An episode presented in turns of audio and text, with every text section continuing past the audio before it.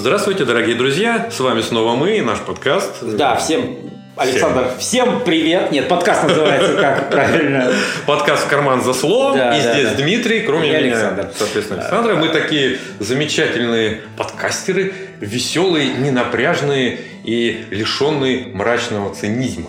Не, мы не лишены мрачного цинизма, потому что один это наш женщины слушатель, любят. а, авторитетный сказал, что мы лишены Мы мрачного лишены. цинизма. Но это, эм, это, надеюсь, слушательница. Это женский взгляд. Они любят циников. И Ну, считают я их- думаю, что для слушателей все равно это ложь, потому что, ну, кому нравятся мрачные ворчуны? Нет, а? может, кому-то нравится. Думаешь? Мы годам к 70, может, такими и станем. Мрачными, злобными. Хотя говорят, мрачными. что на, каждого, на каждый продукт есть свой спрос, надо только его найти, так сказать, И довести его Миллионы мух не могут ошибаться. до потребителя. Ну, иногда, да, иногда можно и...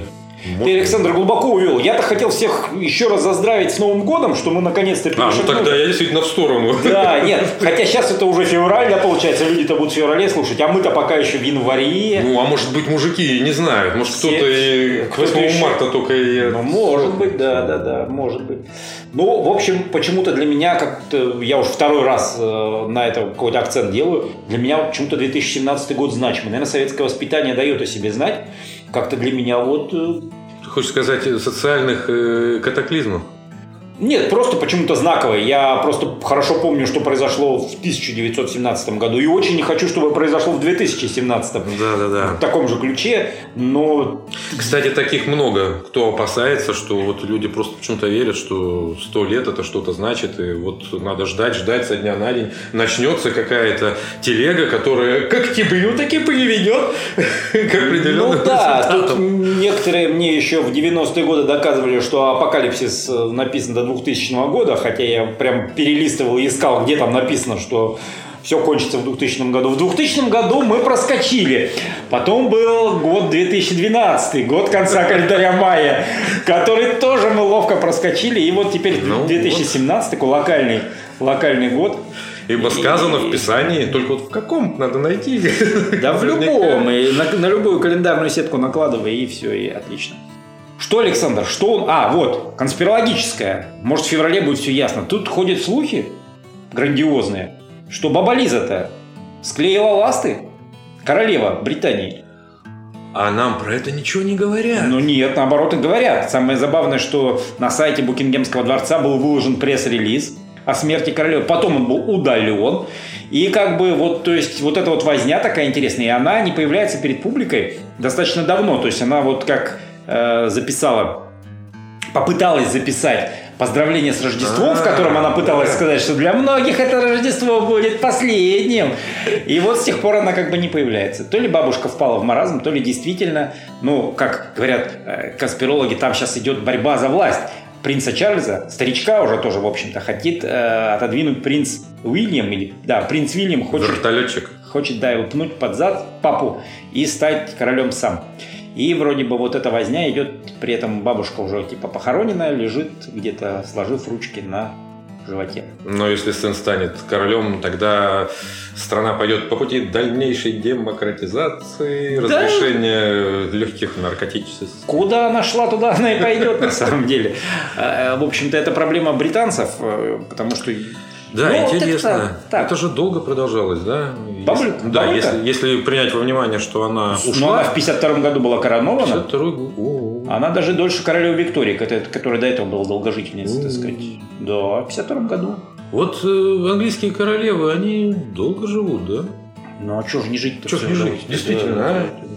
Да, да. Дамы и господа, у них, наверное, замечательные бытовые условия. Я думаю, что они не нуждаются ни в чем. Да, небольшая студия с видом на Темзу. или- Правда, приходится ездить, да, говорить речи, ну, э, какие-то вот отправлять вот эти вот общественные надобности. да. Да, это одна из функций Вот. такая. Ну, а с другой стороны, да, она же и есть фасадный монарх такой, да?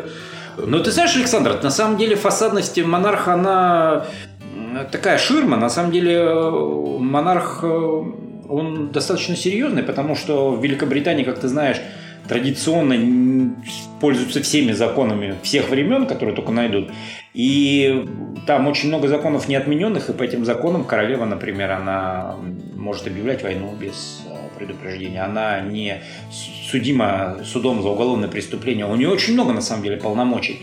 И реальная власть королевы гораздо больше, чем реальная власть, например, того же премьер-министра, да? который выскакивает как э, чертик из табакерки, э, четыре года кривляется, а потом исчезает. Другой вопрос, что вот воспользоваться да, этим правом, она вот избегает а, чаще всего. Ну а зачем? Ну, Пусть ругают ту же Маргарет Тэтчер, например, которую, да. которую заставили сделать, точнее нашли кандидатуру, которая сделает максимально непопулярные реформы.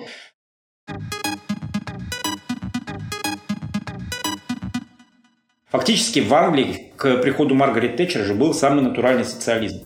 У них остаток социализма остался, например, в том, что у них до сих пор медицинская помощь, она бесплатная.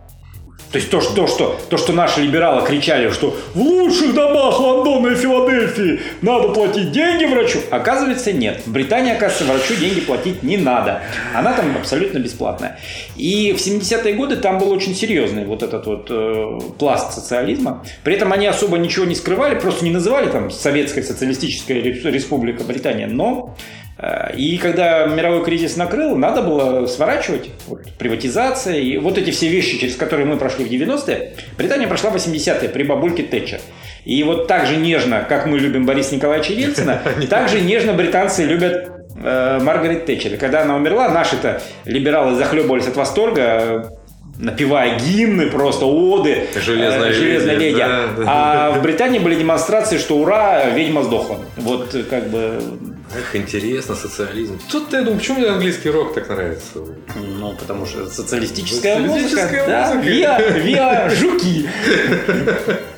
Да, да, примерно так. Ну, вот, оказывается. А, а у нас Маргарет Тэтчер считается образцом такого, ну, как сказать, держи морды, да, политика, которая, вот женщина, да, женщина в политике, но, тем не менее, проводившая достаточно жесткий курс нет, она Что проводила жесткий курс. выпивала несколько чашек кофе, да? И она натворила много дел на самом деле. Творила дела. А, потому что реально, то есть экономика, это, это вот то, что у нас э, многими дурачками называется переход на постиндустриальные рельсы, ну то есть никто не знает, что это такое. На самом деле это когда вы берете и все вредные производства вывозите из своей страны в какую-нибудь страну третьего мира, а у себя оставляете только управление и финансы. Управление, инжиниринг, финансы. Сейчас даже инжиниринг уже делегировали тоже в те ну, же да, страны третьего да, мира. Вот это вот. вот постиндустриальный мир. Когда у тебя есть фабрика, но как бы у тебя ее нету, потому что она где-то в Китае дымит трубами, травит китайцев, а ты вроде бы сидишь на, на зеленой лужайке и управляешь финансовыми потоками, которые уже даже не материальные, а просто там битики в компьютере. Но, как оказалось, не все так э, радужно, да, и если ты вдруг э, где-то очень удаленно и удаленно управляешь, то люди иногда про тебя забывают и норовят у тебя эти бразды немножко. Это с одной стороны. А с другой стороны, э, банковская, банковская система, вот, которая вот существует сейчас, это как любой, знаешь, любой паразит, который вырывается из-под контроля организма и начинает на нем паразировать энергичнее. Нарушает баланс, да. Нарушает баланс и уничтожает фактически то, на чем он паразитирует. Так и банковская система. Любая система, призванная обслуживать реальную экономику, а банковская система это обслуживающий, э, как бы, это инструмент. Но когда инструмент превращается во что-то такое глобальное, да, то получается вот такой результат. То есть ребята погнались за пузырями, погнались за виртуальной экономикой ну, и да. Фактически... Конечно, даешь кредит на бизнес, но если судный процент а там, увеличить... Там, там же, слушай, они же ребята веселые. Кредит на бизнес это просто 19 век, а там же сейчас кредит на кредит, кредит на риск да. на кредит, кредит на риск, риск на кредит на... и, и прочее, так далее. Прочее. И там крутятся вот. миллиарды, которые вообще никак ничем не обеспечены. То есть они вроде бы есть, а на самом деле их Суслики нет. бегают в поле, да, зернышки, значит, отшелушивают, а кто-то сидит и смотрит, сколько они собрали, и уже, так сказать, проценты да, на это да, дело да, насчитывают. Да. да, банковский бизнес, он он, он вредный социально. Ну, хотя... Э, социально вот, вредный, да. Да, представить, что мы сейчас без банков, мы, наверное, не смогли бы а жить. потому да? что потому нас что загнали.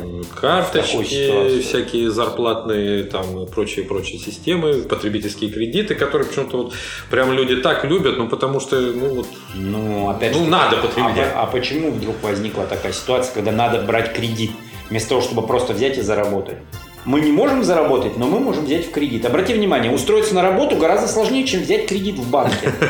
Не говоришь про какую-нибудь микрокредитную организацию, где там 100 тысяч 500 процентов на тебя накручивают. Ну а да. устроиться на работу на нормальную заработную плату, которую будут не задерживать, выплачивать в том объеме, в котором обещали, и загружать тебя ровно по трудовому кодексу очень сложно. Как это сейчас модно писать? Полный социальный пакет, точнее модно было уже давно, и, и так далее. А, а обрати внимание, а в офис прийти и Да. взять потребительский кредит на какую-нибудь очередную ненужную вещь. Я вот обратил внимание на что. Ходят э, промоутеры по улицам и рекламируют организации микрокредитов. Да. То есть раздают бумажки. То есть до чего дошло, что рекламируют, как я не знаю, как суши, там роллы, как закусочные. Так э, суши-роллы закрываются, на их месте открываются Да. ларьки микрокредитов. Э, Вот- Это, вот это вот такая замечательно. забавная тенденция, учитывая астрономические проценты, которые там накручивают. Вон интернет кишит историями, или там вон эти ТВ-шоу, да, где люди в слезах говорят о том, что они взяли 20 э, тысяч, а отдавать пришлось 120. И как же это так произошло? Вроде бы буквально Когда- на днях приняли закон, который ограничивает аппетиты микрокредитных организаций. Теперь они могут брать только в 5 раз больше, чем сумма долга. То есть взял 20 тысяч, 100 отдашь, а вроде бы свыше уже как бы запрещено законодательно. А до этого, да, пожалуйста. Ну, ну и 100 тысяч к 20 тоже забавно. Да, тоже такая скромность. Э, Займи мне 100 рублей, а Вот. вернешь. То есть удивительно, что есть, э, как это, рынок емкий для такого вида услуг. То есть они появляются, казалось бы, да, Он- вроде. Вот ты понимаешь, Александр, вот наше заблуждение в том, что якобы рынок это что-то такое, знаешь, дикое, как лес или там, не знаю, поля, ой, не поля, луга, лучше вот так вот. А рынок это как раз поле. Оно очень хорошо, невидимой рукой вскапывается, удобряется и засевается нужными продуктами. То есть, если этот продукт появляется на рынке, например, микрокредитование в огромном объеме, это говорит только ровно об одном, что рынок подготовили к появлению вот этого продукта. Ну, вообще, насчет огромных объемов, пожалуй, И объемы соглашусь, гигантские, да. обрати внимание, объемы гигантские, это говорит о том, что рынок подготовили. А подготовили чем? Ну вот тем же, например, нестабильным положением человека, невозможностью накопить. Обрати внимание, сейчас лозунг, э, который использовали советские сберкассы «накопи и купи», он не работает, ты не накопишь. Инфляция сжирает гораздо быстрее, чем ты успеваешь копить. Это верно, да. Ну и, ну и опять же, потребительские стандарты, они меняются. Если э, при советской власти наши родители могли долго жить без телевизора или еще без чего-то, да, сейчас, э, как правило, молодая семья, и она, ух, какие нужны. Это понятно. Быстро Но на купить. самом деле а логика такая, что молодая семья без телевизора тоже не помрет физически. Не помрет. А вот без жилья помрет. И за, обрати внимание, как, во что превратили рынок жилья. Те же самые студии, вот эти вот маленькие юрточки по 20 квадратных метров, которые продают Да. с- в рассрочку, с- в, в- в ипотеку со сроком платежа по 20 лет. Как там трем человекам в этих 20 квадратных метрах жить?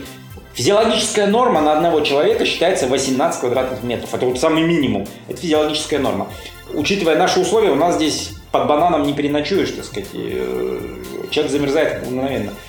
И я помню, как этот рынок ипотеки в начале 2000 нам подавали как просто панацею всех бед. Ну, у нас же строительство, оно же дохлое, оно же ничего построить не может. А вот придет ипотека, и тогда они развернутся. Они развернулись. Не развернулись, да. Обрати внимание, цены на жилье от э, смешных 200, нынче 200 тысяч рублей в, там, в 2000 году поднялись сейчас до 3-5 миллионов за те же объемы. И почему-то перестали строить даже нормальные однежки. Сейчас предлагают вот эти вот несчастные двушки, а уже есть даже квартиры, которые там по 10, по 8 квадратных метров. Пока это еще переделаны всякие лифтовые помещения, но тем не менее люди-то там уже живут. Обрати внимание. А это вопрос, вопрос простой. А почему? А да, потому что на все остальное денег не хватает. Потому что банковский капитал все жаднее и жаднее. Жаднее, жаднее, да. И собственность постепенно переходит в руки банка. То есть вот завод работал, кредитами загнали, потом забрали. Вот такая грустная история. Так что верно, возвращаясь к бабе Лизе. Баба Лиза, говорят, померла. Следите. В феврале появится баба Лиза или нет? Александр загрустил. У тебя Да. кре- кредитов нету. Что ты? Так нет, мы про бабу Лизу, а Про бабу Лизу, жалко- про бабу Лизу загрустил? Нет, слушай, вот эту бабульку не жалко абсолютно. Это как раз из той серии «Сдох Ефим, да и хрен с ним».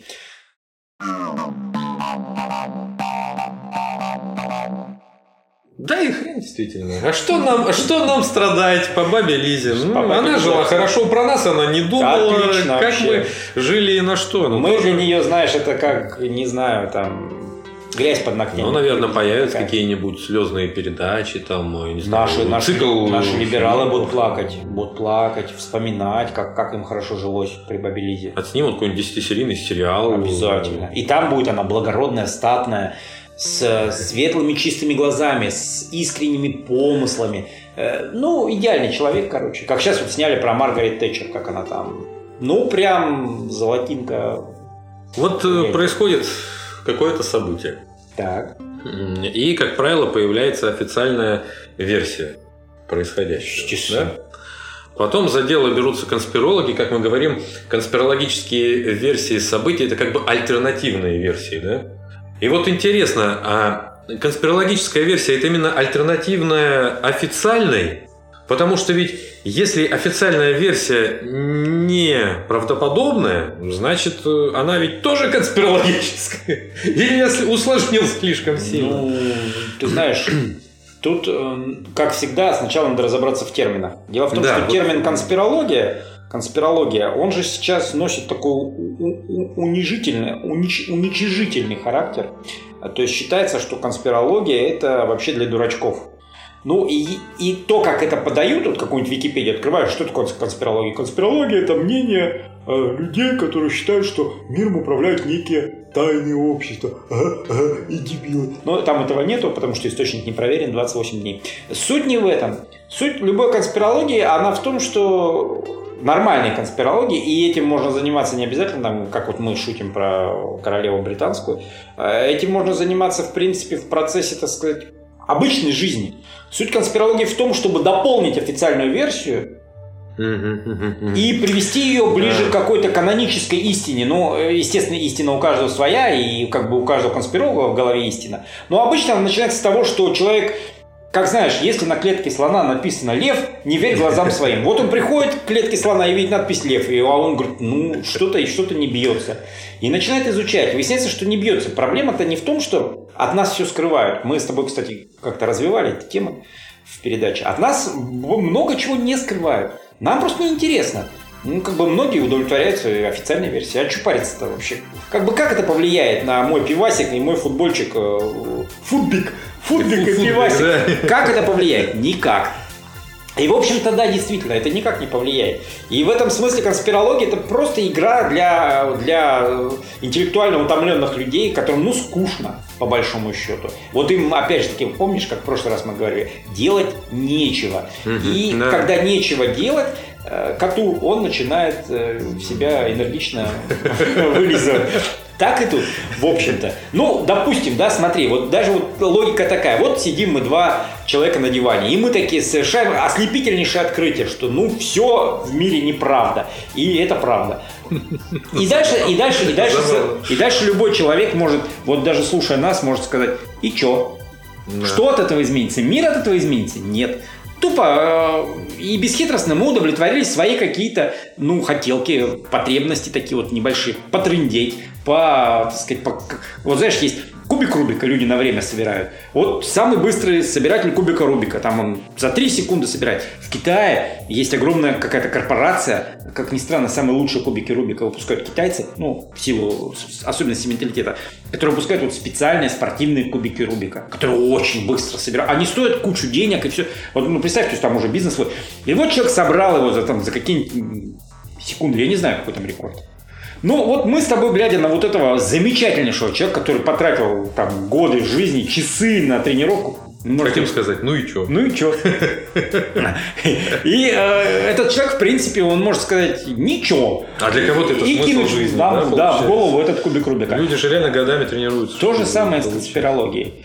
Есть, конечно, есть, конечно, вещи, которые вот на данный текущий момент они неудобны. Ну, например, вот э, раз уж мы зацепились за Британию, Британии, например, э, очень не хочется всем рассказывать пока еще, что на самом деле творцами немецкого фашизма э, были британцы. То есть вот вся идеология фашистского, вот, нацизма, она была разработана в Британии. Гитлер был англофил до мозга костей. Он говорил, что вот я буду воевать со всем миром, но Англию я буду холить или леять и любить. То есть ему войну с Англией навязали фактически. Он не хотел воевать с ней. И отправил своего заместителя, э, вот этого Гесса, который полетел в Британию, э, чтобы договариваться. Гитлер хотел договориться. И самое забавное, что и в Британии, и в королевской семье были люди, очень сильные сторонники вот этой вот нацистской линии.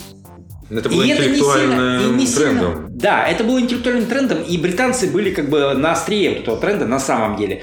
И это не сильно прячется, но и не выпячивается.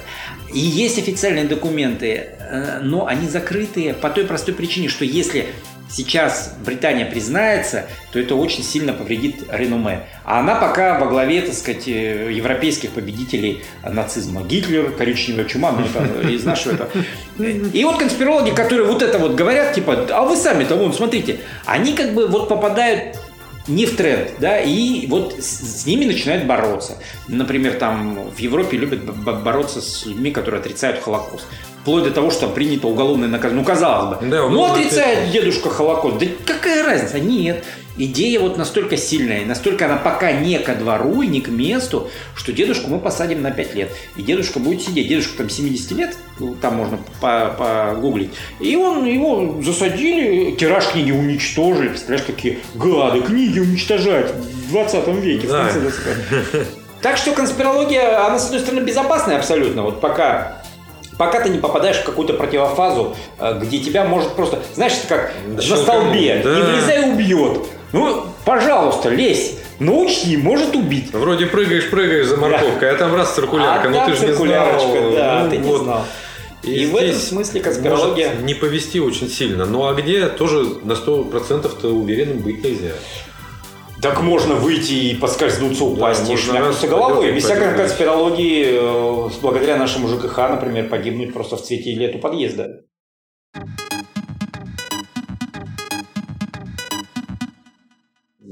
Ну и, конечно, есть люди с очень развитой фантазией, есть люди более реалистичные.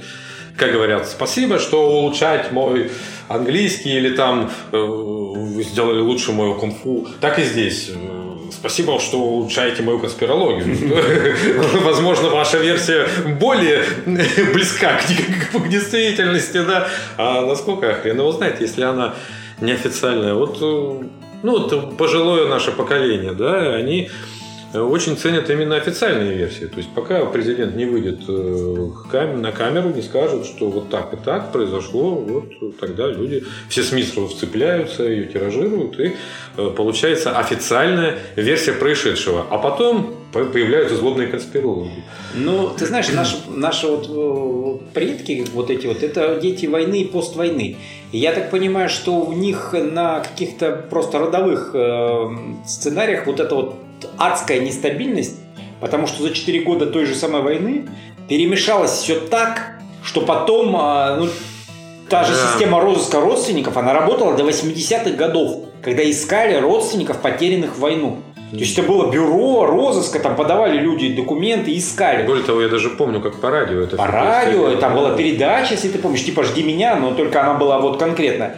То есть, представляешь, настолько вот это все перемешалось, что мне кажется, что людям проще верить в одну какую-то стабильную версию, потому что если они начинают рассматривать две версии, или, упаси бог, три версии, что может было так, а может не так, может президент здесь сказал, ну, немножко специально под, подприврал, а вот у них начинает просто под ногами шататься почва, и у них вот этот инфернальный страх, что сейчас да, все обрушится. Да, поэтому Такая форма тоже, знаешь, слепоты такой сознательной. Как знаешь, есть слепота на нервной почве, когда человек просто не видит.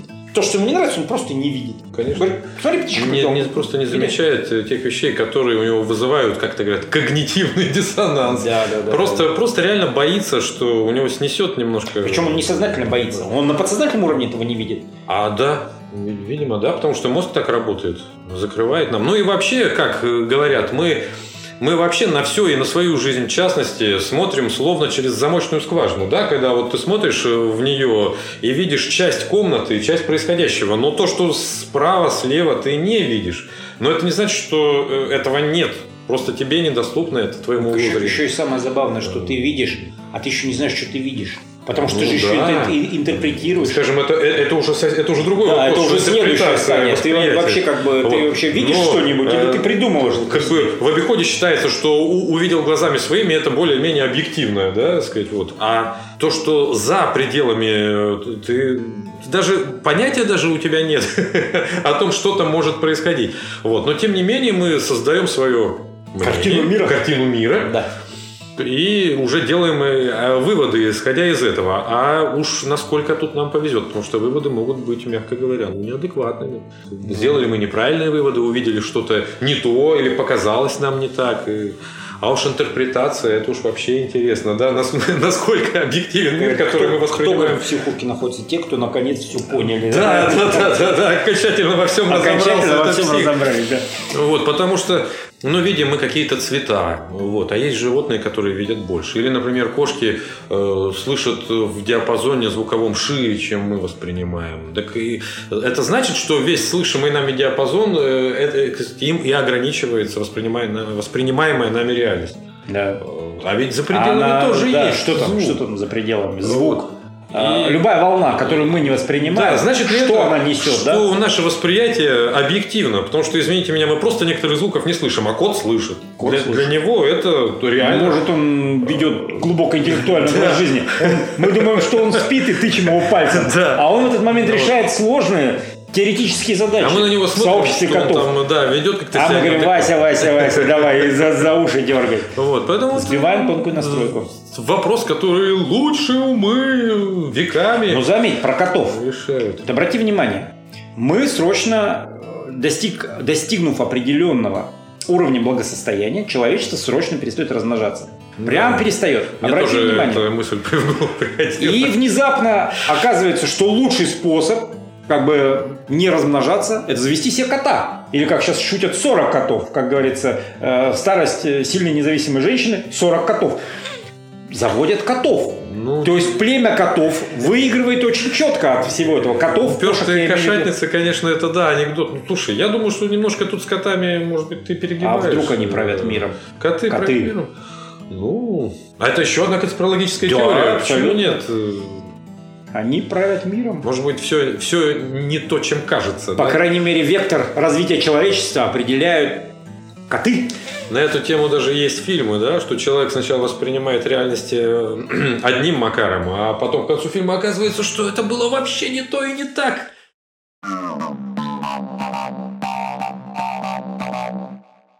У них получается интересный момент. Нам, конечно, пытаются рассказать, что во всем мире там есть где-то цивилизованный мир, фантазия. Да, цивилизованно. А, не то, что у нас. а Не то, что у там, нас, да, там. еще такой. Не то, что у нас. Так вот, не то, что у нас, там люди прям добровольно, подпрыгивая и визжа от радости, идут там к психиатрам, психотерапевтам. На самом деле, э, таких единицы, которые добровольно, пищая и визжая идут, потому что в любом обществе человек, выбивающийся из социальной нормы, он как бы к нему относится с опаской и подозрением. Да. А у нас так вообще, поход к психиатру, это просто... У нас к психиатру обычно привозят.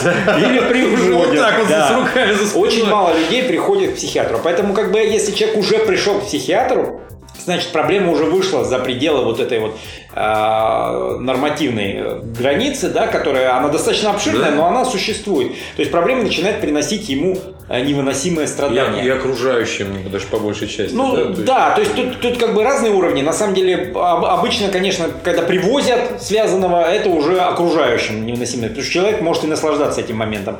А когда человек сам приходит, это обычно у, него вот эти вот. И тут как бы психиатр работает, на самом деле, он в этом смысле как ловец человеков, да, такой сидит и с сетями, Да. и пошевеливая пятипальпами, ждет, когда э, неосторожный, ну, тут как- как-то мы, как, как хычные рыбы, на самом деле психиатры, они даже не санитары общества, они э, милейшие люди, сложная специальность. Но очень развивает философское мышление. Вот как раз в силу того, что ты говорил. Приходит масса Да. людей, и которые, у которых э, замечательнейшие просто талантливейшие способности открываются. Ну вот А потом, когда еще в определенный момент э, ты понимаешь со всей, так сказать, неотвратимостью, что большинство психических заболеваний-то оно, в принципе, не лечится. Оно все купируется. Они, да, они неизлечимы, они... т- Тут лучший вариант добиться ремиссии, а как бы купировать, добиться ремиссии и попытаться социализировать этого Социализировать человека. этого человека, да. А по большей части это все достаточно печально и без медикаментов он просто зачастую не может э, адекватно существовать вот в окружающем мире. А, а самое забавное, Александр, что осознавая все это и как бы декларируя, а, тем не менее прием медикаментов оставлять на усмотрение этого человека. Ну, Ну, у нас же свобода Ну, права. воли, права личности, права пациента. Они вроде все это хорошо, но когда человек, допустим, нуждается в каких-нибудь лекарствах, но их не принимает, потому что у него там голос говорит «не пей, козленочком станешь», это как бы вот для психиатров печалька, конечно. То есть нет, у нас есть, конечно, определенная категория людей, недолеченных психиатрами, которые говорят, каратели хотели нас упечь в психушке, но, но не смогли, мы вырвались. И действительно, они вырвались. И, и самое интересное, кстати, как ни странно, на постсоветском пространстве очень большое развитие, психология и как бы, ну, психиатрия нет, конечно, получила, как ни странно, на постсоветском пространстве на Украине. Но результат-то мы видим. То, то, то ли там давление на общество было настолько сильное, что как бы рынок вот э, реально такой емкий получился, потому что э, что мы видим реально? Реально люди выходили с кастрюлями на, как бы, как они говорят, на Майдан, и как бы и, и сейчас они несут абсолютнейшую пургу как бы по сравнению с тем, что, что любой более-менее человек в границах нормы мог бы... Ну да, иной раз думаешь даже, ребят, ну уж- Уже ну да, что, уже ну, хватит. Не, ну понятно, что нам показывают самых таких э, жирных, Флудеров да, самых таких топовых людей. Понятно, что масса основная, она более-менее в границах нормы, но опять же таки существует такой термин психиатрическая как индукция, когда Да, э, да, да, да, да, бред э, он заражает окружающих. В этом его опасность, что он, Да. что он заразительный, к сожалению. Заразительный. Ну вот. Недаром же говорят, что и интеллект толпы выстраивается по уровню интеллекта самого, Самого ну скажем, тупого. тупого, Да, да, да. так сказать, участника этого социума локального. Да, да, да. Если вот почему так? Ну, это, наверное, это уже биология, конечно. Психи, они могут заражать, кстати, вот лидеры-то многие, вот религиозных сект, э, всяких, как сказать, оккультных этих, да, э, вот собраний, они именно этим и пользуются. Несмотря на то, что он несет, может быть, откровенный идиотизм, он может людей им заразить. А это то, что ему как раз и, и треба, потому что уже... Ну, ему треба, а, ну и подтягивается, понимаешь, тоже конкретные люди. Подобное тянется к подобному. То есть, на самом деле, Выходит, а, опять же что таки, так, да. если ты находишься в границах нормы, то любой человек с отклонением психиатрическим, он вызывает у тебя а, неосознанное отторжение, И страх. и отвращение и страх. Страх, да. да. Но любое отвращение это и Потому есть что страх. психи, они мотивированы совсем не так, как с нормальный, ну, А это еще потому, человек, что да? чисто биологически любой организм, он против вот этой вот... э, Хаоса. Да. А если они тебя привлекают, если тебе нравится вот определенные, так сказать, задумайся, скорее всего, что у тебя есть к этому делу склонность. Да, уж там совершенно случайных людей в тоталитарной секте, ну, наверное, нет, да, мало. Ну, там, там опять же, способы индуцирования работают. То есть, если тебя затащили, там могут, конечно, обработать. Но реально, ядро секты – это такие же красавцы, как и которых не надо затаскивать, они сами придут. Получается, что какой-нибудь совершенно инфернальный да, призыв какого-нибудь психа воздействует на группу людей, и они там хватаются, я не знаю, за арматуру или Ну там еще вот, что-нибудь. да, то же И самое, бегут, АУ Синдрихё. да. Это же, смотри, целую спецоперацию разработали. Э, В Москве, значит, закупили этот э, компоненты, создали этот нервно-паралитический газ с помощью наших московских химиков, э, привезли в Японию и распылили в метро. А все потому, что там у лидера была какая-то гениальнейшая идея, что вот, ну, кому интересно, тот посмотрит на Ну, интернете. да, кстати, вот фильм «Инферно», он вот на похожую же тему и снят. Смотришь, думаешь, боже ты мой, ну что за враки? А нет, нет, в мире много чего есть, друг Гарац. Да, да, да. Ну ладно, Александр, я думаю, на этом мы закруглимся. Да, финальный Давай. свисток. и- Финальный свисток, три зеленых свистка и Да, пить чай. и до новых встреч, До новых соответственно, встреч. в эфире.